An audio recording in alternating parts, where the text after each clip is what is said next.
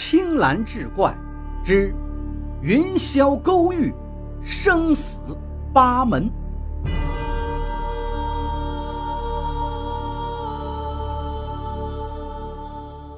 在李航文的搀扶下，我挣扎着从棺材里爬了出来。期间，朱迅也向我伸出援手，但我视若无睹。还好，整个棺材只是向下沉了一米左右，不然我估计早就摔成了肉饼。李航文扶着我站稳后问道：“这是怎么回事啊？”“这才是真正的木门。”我喘了一口粗气。指着现在陷在地里的石棺，它就像一个按钮，按下去之后就会打开整个墓室的真正位置。还好，我刚准备说下去，却看见了八条通道，同时看到的，之前下来的盗洞已经被堵死了。这下子完了，不该按下去了。我说：“祖宗啊，您又怎么了？”李航文听得正起劲儿。被我突然的变化吓了一跳，说话的语气都变了。我们进了盗墓者的坟墓了。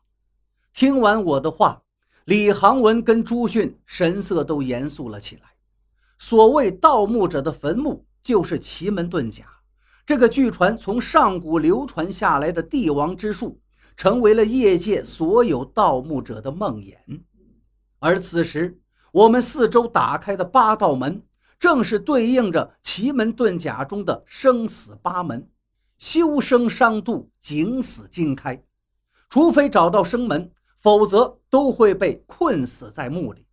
有人对此嗤之以鼻，说八分之一的几率存活的可能性还是很大的。但真正的行家都懂，奇门遁甲的排法有将近二十万种。也就是说，你需要经历二十万个八分之一，才能真正活下来。四周静悄悄的，我们三个人都没有说话，但都能听到彼此粗重的呼吸。再加上封闭的环境，实在是压抑之极。干等着也不是事儿啊！朱迅起身说道：“万一这跟那个木门一样，是吓唬人的呢？”听他这么一说，还真有可能。于是。我招呼李航文起身，决定搏一把。